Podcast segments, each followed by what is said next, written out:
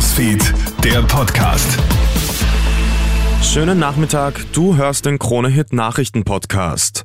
Im Gazastreifen hat Israel einen Luftangriff auf ein Flüchtlingslager verübt.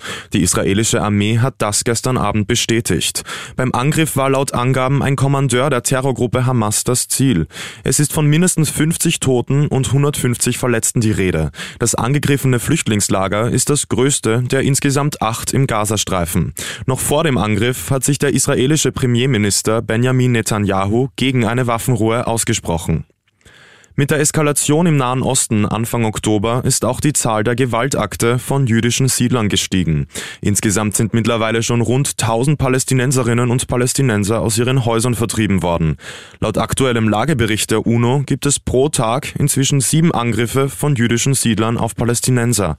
Anfang des Jahres waren es etwa halb so viele. Bereits mehrere Staaten haben die Lage scharf kritisiert.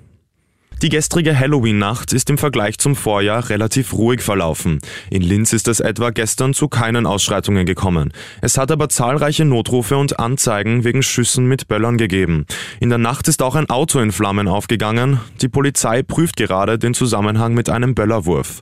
In Oberösterreich hat es gestern Nacht auch eine große Suchaktion gegeben. Ein 21-Jähriger aus Frankenberg ist während einer Halloween-Party gegen Mitternacht plötzlich verschwunden.